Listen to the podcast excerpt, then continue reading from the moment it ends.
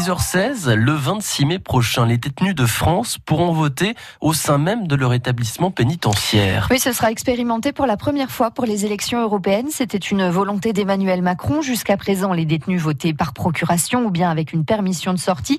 Alors, pour préparer ce scrutin du 26 mai, la maison d'arrêt de Montbéliard a proposé hier aux détenus une présentation des institutions européennes avec la Maison de l'Europe de Dijon. Christophe Beck, vous y avez assisté pour France Bleu Reportage. Autour de la table, six détenus, tous volontaires. Et les élections européennes, moi je vais voter par euh, procuration. Curieux de ces élections ou franchement indifférents. Ça m'a permis de sortir de ma cellule et euh, de voir d'autres personnes à peu près euh, civilisées, on va dire. Invités à exercer leurs droits civiques lors du prochain scrutin européen, Abella Rendombi est le directeur de la maison d'arrêt de Montbéliard. C'est pour vous donner des éléments pour vous faire une idée bien précise sur ce qu'est l'Europe, qu'est-ce que c'est l'Europe, d'où vient l'Europe surtout, l'idée européenne. D'abord, moi je peux vous dire tout de suite, c'est la paix. Ce n'est pas parce que vous êtes en maison d'arrêt que vous n'avez pas le droit de voter.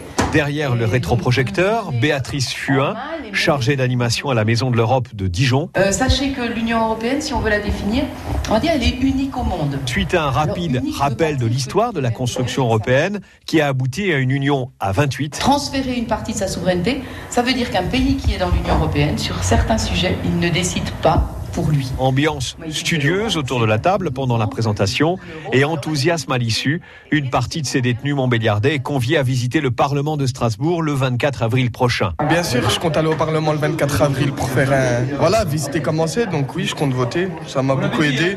Et voilà, pour dire qu'on n'est pas délaissé en prison, quoi. Hakim, qui purge une peine de 4 ans de prison pour vol, votera et il a déjà fait son choix. Je vote. Ouais, Mélenchon, Mélenchon, c'est ce qu'il y a de plus près. C'est qui nous dit la vérité, personne n'écoute. Et Aujourd'hui que c'est le bordel partout dans la France, les gens ils commencent à tendre l'oreille un peu. Loïc, qui s'apprête à être libéré dans les prochaines semaines, a lui aussi fait son choix. Euh, oui, je vote, mais à blanc.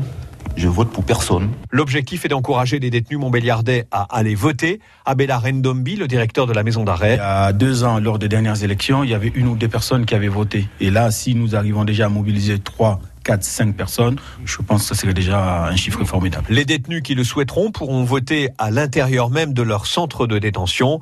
Le Conseil constitutionnel a validé la semaine dernière cette expérimentation du vote en prison. Et selon les établissements, ça se fera soit par le biais d'un isoloir, soit par dépôt du bulletin au greffe.